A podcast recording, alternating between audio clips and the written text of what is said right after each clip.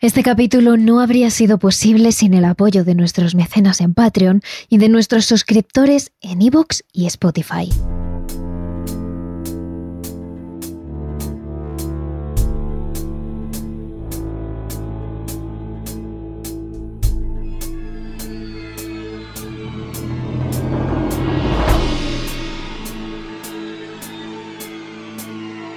Los peores monstruos son humanos. No es eso lo que siempre os decimos cuando hablamos de algunos de los peores criminales de la historia. Pero en este caso, H.H. Holmes supera casi esa afirmación. Es casi más cruel de lo que cualquier otro humano podría ser. Tan planificador como BTK, tan cruel como Dahmer y tan misterioso como Jack el Destripador. Pero hasta las torres más altas pueden caer. Y eso es lo que le acabó pasando a H.H. Holmes. Así que en el capítulo de hoy os contamos la locura asesina de H.H. Holmes y su caída a los infiernos. Ya sabes que tienes la primera parte en la que te contamos los inicios de este asesino en el capítulo de la semana pasada y también varios capítulos dedicados a Dahmer y a BTK. Y que si no quieres perderte ninguno, puedes suscribirte a nuestro canal en la plataforma de podcast desde la que nos escuchas. Terrores Nocturnos con Inma Entrena y Silvia Ortiz.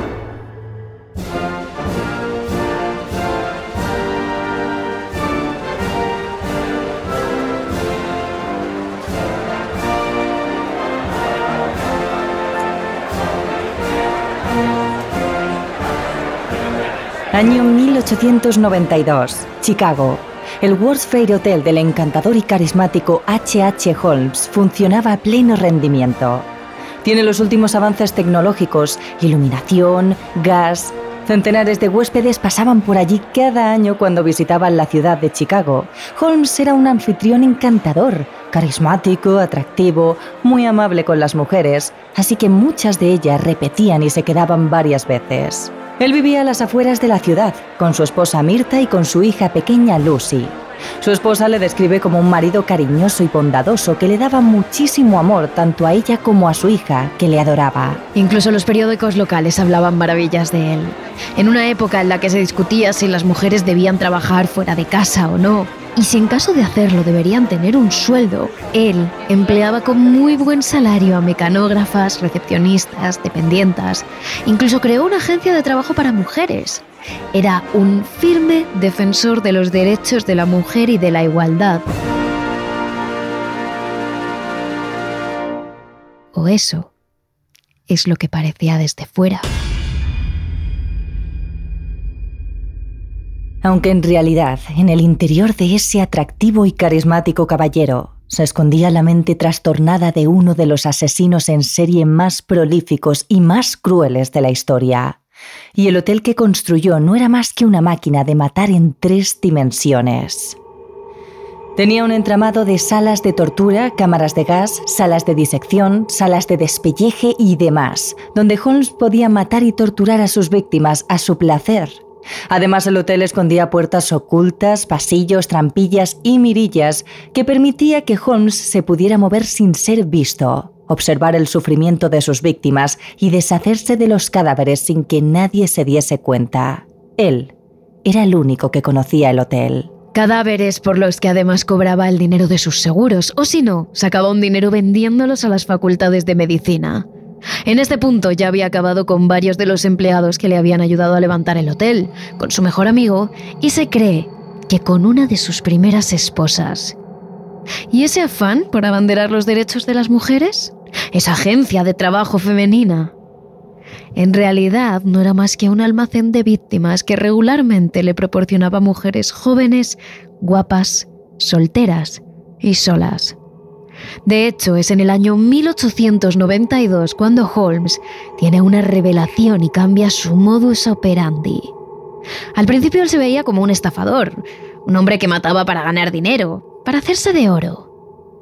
Pero ese año se da cuenta de que puede matar simplemente por poder, por placer porque le gusta. Era un hombre mujeriego al que le encantaba flirtear con mujeres que llegaban a su hotel y ellas, ante su atractivo, se dejaban camelar. Así que entonces cambió su tipo de víctima. Ya no quería matar a empresarios que le dieran dinero, sino a mujeres que le dieran un cierto placer sexual. Por eso, tal y como cuenta él mismo en sus confesiones, sus siguientes víctimas fueron precisamente sus empleadas, mujeres guapas y sobre todo que estuviesen solas en la ciudad y de las que podía abusar sin ningún tipo de castigo. Así que lo que había montado no era una agencia de trabajo femenino, era una fábrica de víctimas. Holmes había avanzado un paso más en su depravación y en su locura asesina.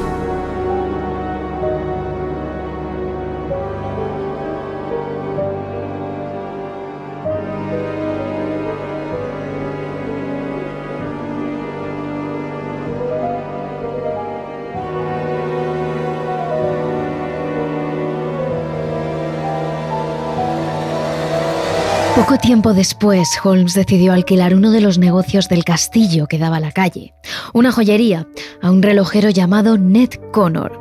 El hombre, de buen porte, con unos ojos pequeños y un gran bigote, llegó junto a su atractiva esposa, Julia, y junto a su hija de 8 años, una pequeña encantadora de rizos dorados y ojos claros.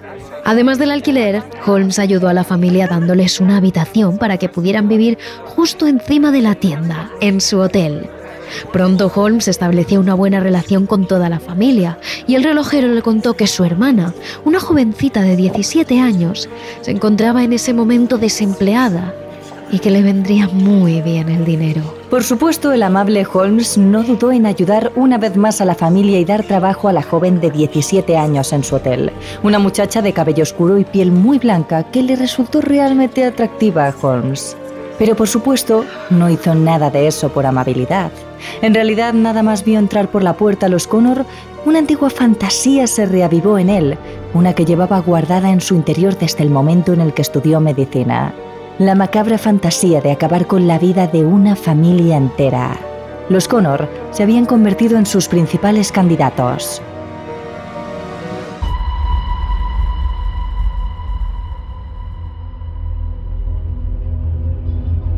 Pocos meses después, efectivamente, la hermana del relojero estaba muerta. Holmes la envenenó cuando ella rechazó mantener relaciones sexuales con él. El asesinato quedó obviamente sin resolver y eso acabó destruyendo el matrimonio de Ned y de su mujer. Pero eso solo fue una ventaja más para Holmes. Julia empezó a mantener una relación con él.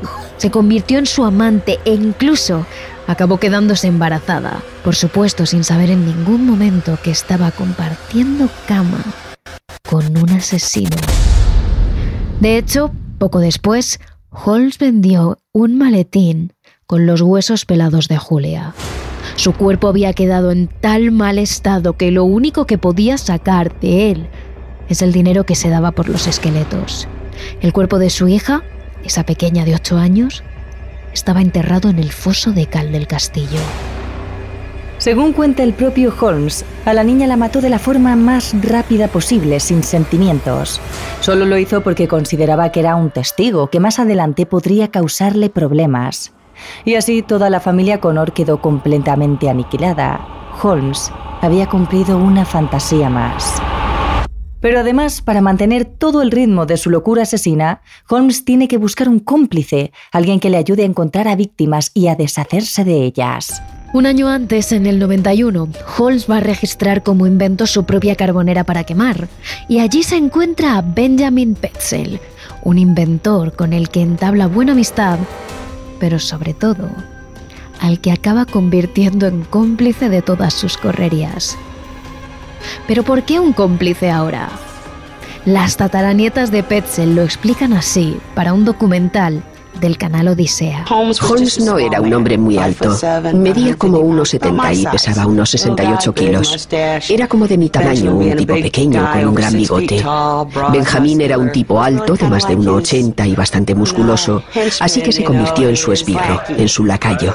Pocos meses después, Petzel le presenta a Emily Sigran, una preciosa joven de 23 años que tiene estudios de mecanografía. Nada más ver su belleza, Holmes decidió contratarla como mecanógrafa para su hotel, el que él llamaba su castillo de la muerte. Durante seis meses Holmes se dedicó a cortejar a la chica.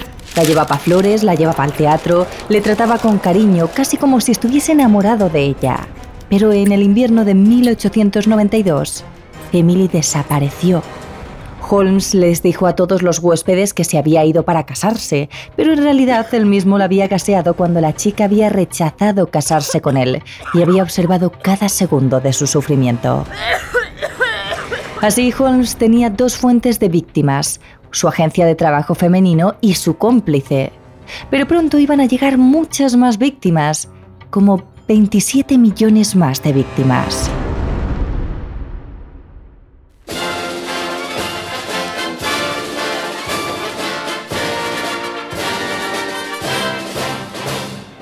En 1893 se inauguró la Exposición Universal de Chicago.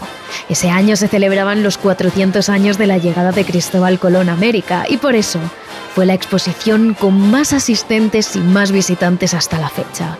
27 millones de personas acudieron a visitar Chicago en ese momento. Millones de personas, obviamente, buscaron un alojamiento en el que quedarse. Los hoteles estaban a reventar y el de Holmes no era una excepción. Miles de huéspedes pasaron por allí sin saber que quedaban a merced de un asesino. El mayor peligro lo corrían las mujeres que llegaban allí desde lejos, mujeres a las que Holmes podría hacer desaparecer siguiendo sus métodos habituales, conquistándolas para luego acabar con ellas sin que nada le importara. Así que el castillo de la muerte de Holmes también funcionaba a pleno rendimiento. Para que os hagáis una idea, la cantidad de personas que desaparecieron en Chicago fue tal que la policía tuvo que crear un departamento exclusivo para buscarlos. Y como os podéis imaginar, la mayoría de ellos podrían haberlos encontrado en el sótano de Holmes.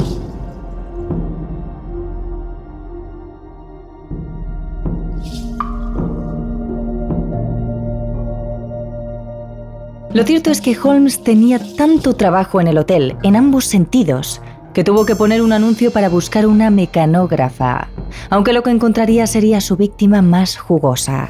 Su nombre era Millie Williams, una profesora de actuación con conocimientos de mecanografía y lo más importante, con unas tierras en el estado de Texas que valían unos 40.000 euros actuales. El único problema de Millie era que tenía una hermana que si ella moría podía reclamar las tierras, pero eso no fue un problema para Holmes. Lo solucionó el 4 de julio de 1893, cuando la hermana de Millie llegó a la ciudad para pasar con ella la fiesta nacional. H.H. H. Holmes, cual caballero de brillante armadura, fue a recoger a la mujer al tren y la llevó a su hotel diciéndola que su hermana la estaba esperando en una de las habitaciones. Sin embargo, en cuanto la mujer abrió la puerta, Holmes la cerró a sus espaldas dejándola en una habitación herméticamente sellada, la que no paraban de salir chorros y chorros de gas tóxico. Sin embargo, para mayor crueldad, Holmes le había añadido una serie de compuestos químicos para aumentar el sufrimiento de la pobre víctima mientras moría. La joven hizo tales esfuerzos por salir de allí que hasta dejó marcada para siempre la figura de su pie en la pared que golpeaba. Después solo le quedaba seguir su modus operandi habitual. Tras haber conquistado a Millie con sus galanterías, la invitó a un viaje en tren y la envenenó. Sin embargo, puede ser que él mismo llegara a sentir cierto amor por ella, aunque fuera obsesivo y repulsivo pero sería la única víctima de la que se arrepentiría matar. Llevé a la señorita Minnie Williams a unos 14 kilómetros al este de Moments en un tren de carga muy poco transitado. Allí le quité la vida envenenándola y enterré su cadáver. Solo me arrepiento de un asesinato, el de Minnie Williams, porque creo que la amaba. Ese fue el último momento de mayor apogeo asesino de Holmes, con todas las víctimas que le proporcionaba la Exposición Universal y sus propias empleadas. Pero como suele suceder, un pequeño hilo, un cabo suelto, acaba tirándolo todo abajo. Y eso fue lo que le pasó a Holmes.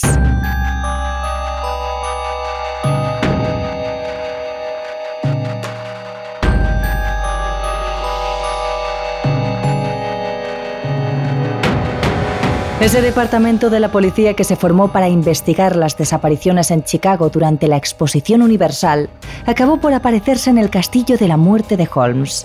En principio iban a preguntarle por algunos fraudes que habían descubierto, pero cuando llegaron al castillo de la muerte, descubrieron varias bolsas que contenían cadáveres perfectamente empaquetados.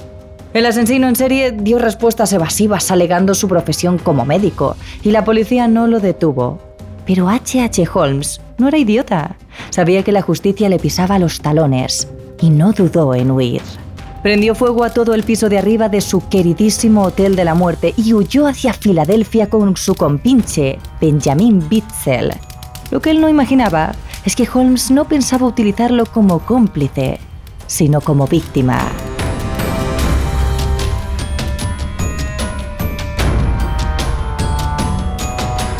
Al principio del viaje, Holmes aseguró la vida de su supuesto amigo, por lo que actualmente serían 8.000 euros. Según le contó a la familia Petzel, la idea sería fingir la muerte de Benjamin, sustituyendo su cuerpo por el de otra persona para ganar ese dinero. Después, su esposa iría a recoger el dinero y Holmes y ella se repartirían mitad y mitad. Pero por supuesto, Holmes tenía otros planes. Nunca pensó en sustituir el cuerpo de Benjamin por otro. Pensó simplemente en acabar con él. No sería fácil, pues Benjamin era más alto, más fuerte y más corpulento que él. Pero el asesino supo cómo salvar el problema, tal y como él mismo cuenta. Superé ese problema atándolo firmemente de pies y manos y procedí a quemarlo vivo. Empapé sus ropas con benzina y le prendí fuego con una cerilla. Su tortura fue tan terrible que pensé que habría sido mejor matarlo de alguna que otra manera. Si alguien hubiera oído tanto lloro y tanto ruego, no podría creer que una persona pueda ser tan cruel y depravada. Me rogaba que lo matara más rápidamente, pero sus ruegos no me afectaban. Al menos puedo ahorrar al lector el recital de gritos y súplicas de la víctima, sus oraciones y su último ruego para que terminara cuanto antes con sus sufrimientos, ninguno de los cuales me afectó. Lo que Holmes no sabía es que este crimen había sido el principio del fin. El siguiente paso en su plan era librarse de toda la familia Pitzel, de todos aquellos que pudiesen cobrar el seguro. Así que le dijo a Carrie, la esposa de Benjamin, que su marido había huido porque ya no quería saber nada de ellos, que los había abandonado, que ya no quería ser ni padre ni esposo. La mujer se quedó desconsolada. Se había quedado sin marido, sin padre para sus hijos y sin nadie que trajera dinero al hogar. ¿Cómo iban a sobrevivir? Pero H.H. Holmes, como siempre, le ofreció una solución. Él mismo se encargaría de sus pequeños, no tenía nada de qué preocuparse. Pero claro que debía haberse preocupado. Los niños partieron de Filadelfia y su madre nunca más volvería a verlos.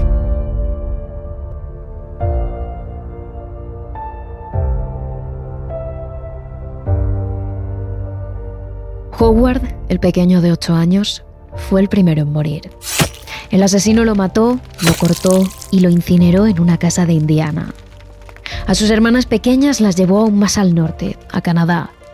Las pequeñas querían a Holmes, lo conocían desde hacía varios años, pero sospechaban de él porque Howard, su hermano mayor, no estaba con ellas. Y así dejaban constancia en las cartas que le escribían a su madre. Unas cartas que, por supuesto, Holmes nunca llegó a enviar. Queridos abuelos, espero que estéis bien. Está haciendo muy mal tiempo y Nelly y yo estamos resfriadas. Decidle a mamá que Howard no está con nosotros. En todo caso, Holmes no tenía intención de mantenerlas con vida mucho tiempo. Con su terrible inteligencia, el hombre había adaptado su baúl de viaje como una cámara de gas portátil para acabar con la vida de las pequeñas. Según revelan los últimos indicios, Holmes abusó de ellas. Incluso puede que llegara a violarlas antes de meterlas completamente desnudas en ese pequeño baúl y acabar con sus vidas. Así, de un solo plumazo, Holmes acabó con la vida de los tres hijos de Benjamin y pensaba acabar con toda su familia, con su mujer, con su hermana e incluso con su hijo bebé. Y lo habría hecho de no ser porque la compañía de seguros acabó por sospechar.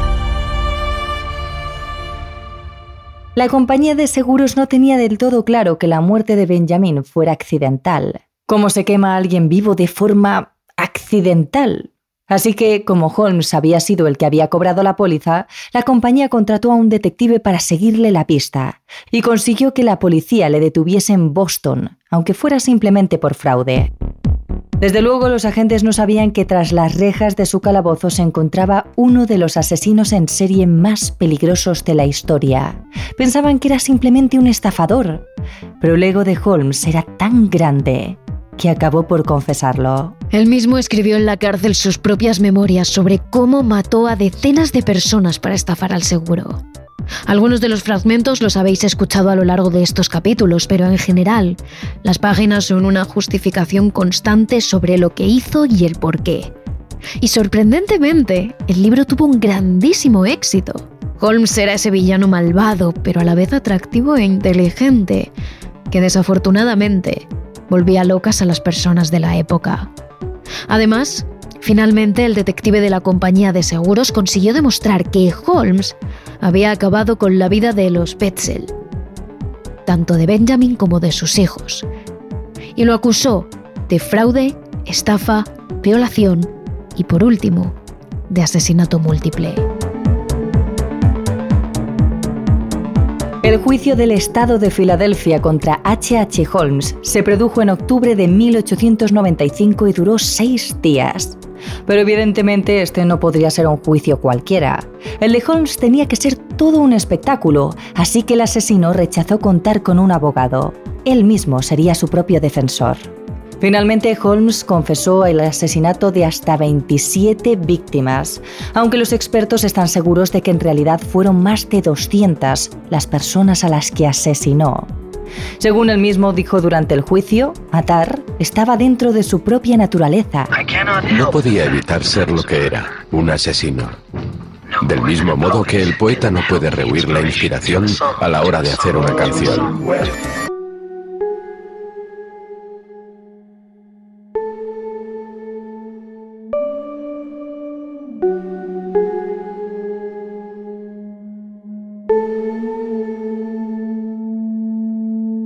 En todo caso, y fuera como fuere, el 7 de mayo de 1896 el terrible asesino H. H. Holmes fue condenado a muerte y colgado en la horca en una plaza pública durante más de 15 agónicos minutos, hasta que dejó de respirar.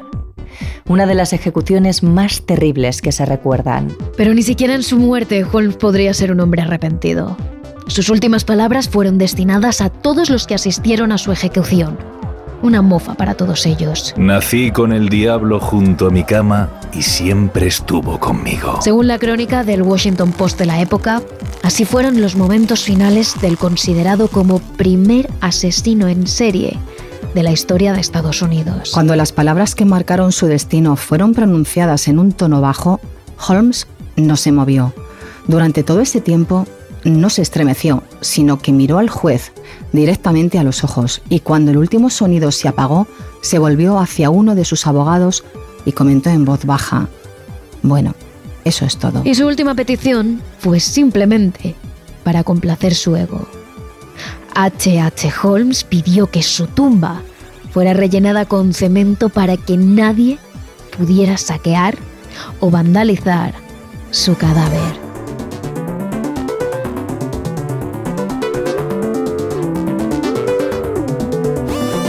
Pero si creéis que la muerte del considerado primer asesino en serie de la historia de Estados Unidos está exenta de leyendas y de teorías, queridos oyentes, estáis muy equivocados.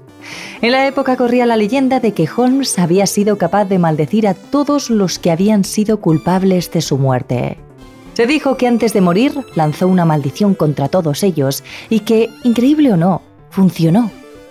Esta leyenda se empezó a gestar dos semanas después del juicio, cuando uno de los testigos claves contra H. H. Holmes murió de forma repentina de septicemia. Otros testigos también se enfermaron y murieron días más tarde.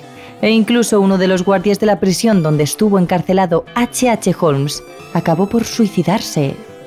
Y por si fuera poco, una de las oficinas encargadas de investigar para la aseguradora a la que Holmes defraudó se incendió por completo de forma inexplicable. Con esta serie de catastróficas desdichas tras la ejecución de Holmes, era de esperar que entre la gente de la época corriera el rumor de que Holmes había maldecido a todos los implicados en su ejecución y que muchos habían acabado muriendo.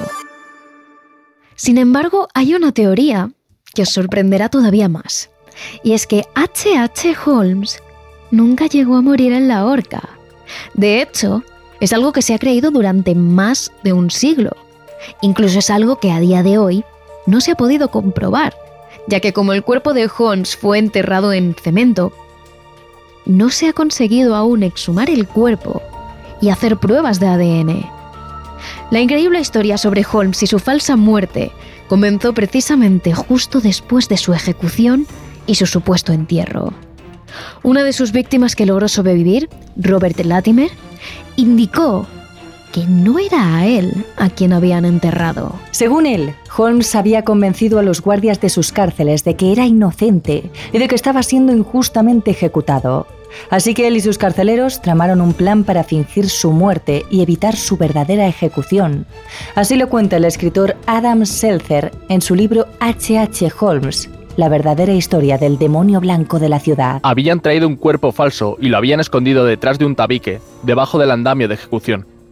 Cuando Holmes fue llevado para ser ahorcado, los guardias habían formado un semicírculo alrededor de él, bloqueando momentáneamente la vista de los pocos periodistas y jurados presentes mientras fingían atar sus brazos y poner la capucha sobre su cabeza.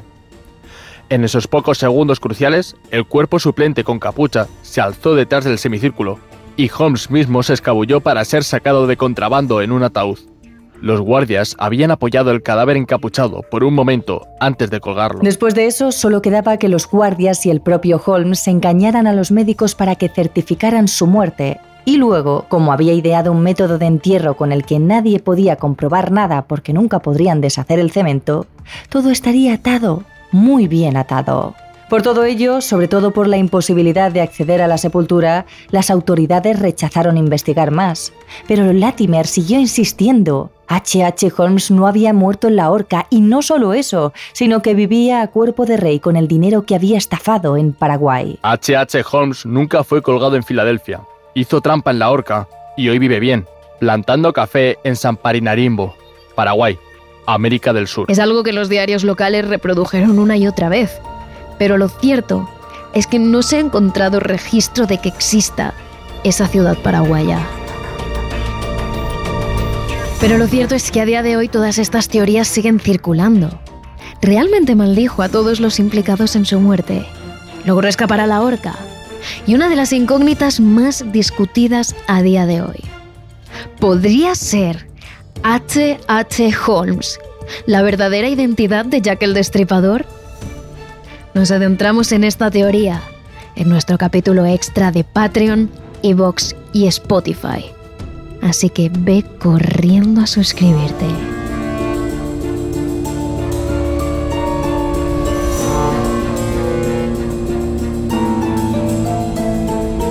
Y ya sabéis que para saber un poco más de nosotros, poder ver nuestro día a día y conocer aún más temas de misterio a diario, podéis seguirnos en nuestras redes sociales. Somos terroresnocturnos.trn en TikTok e Instagram y terrores barra baja TRN en Twitch, Twitter y nuestro canal de YouTube. Terrores Nocturnos, realizado por David Fernández Marcos.